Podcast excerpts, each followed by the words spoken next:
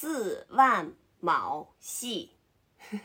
一开始我以为这是一个什么成语呢，然后查了查，发现它应该就是一个营销公司，就账号的营销公司，嗯，弄了几个生僻字，然后给它弄成了一个网络用语，还给它赋予了一个什么含义，就说是，嗯，男生如果发这个四万卯卯系。是那个三生有幸的意思，我也不知道这有什么关系。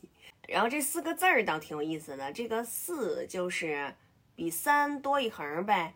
就小时候我还想呢，是不是一是一横，二是二两横，然后三是三横，四就应该是四横。哎，真的是四横。万呢就是。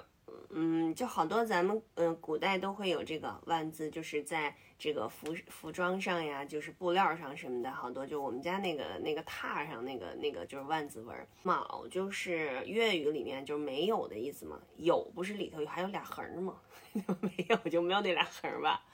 细，呃细是那个四十的意思，还有一种说法是那个粪叉子，我看应该是象形字吧，倒是挺像的。他还引申了一个意思，就是说是，呃，人因不息而散，心因不真而凉。人之所以会难过，是因为曾经所憧憬的、信任的一切，在某一瞬间忽然崩塌，就好像这事儿弄得还还挺大致。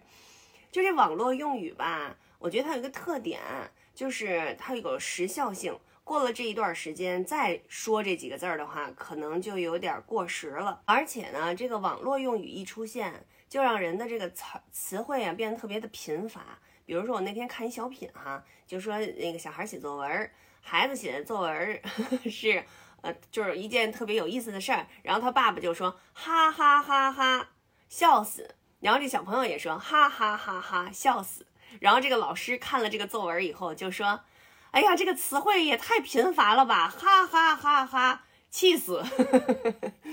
所以我觉得这个网络用语是挺时髦、挺流行。但是如果我们真的在说话、在写作、写作的时候，大家用的都是一样的词汇，也挺没意思的哈。呃，别人家给咱写了，咱不知道这什么意思，就就知道一下，我觉得就行了。真用的时候用它吗？我觉得用不上吧。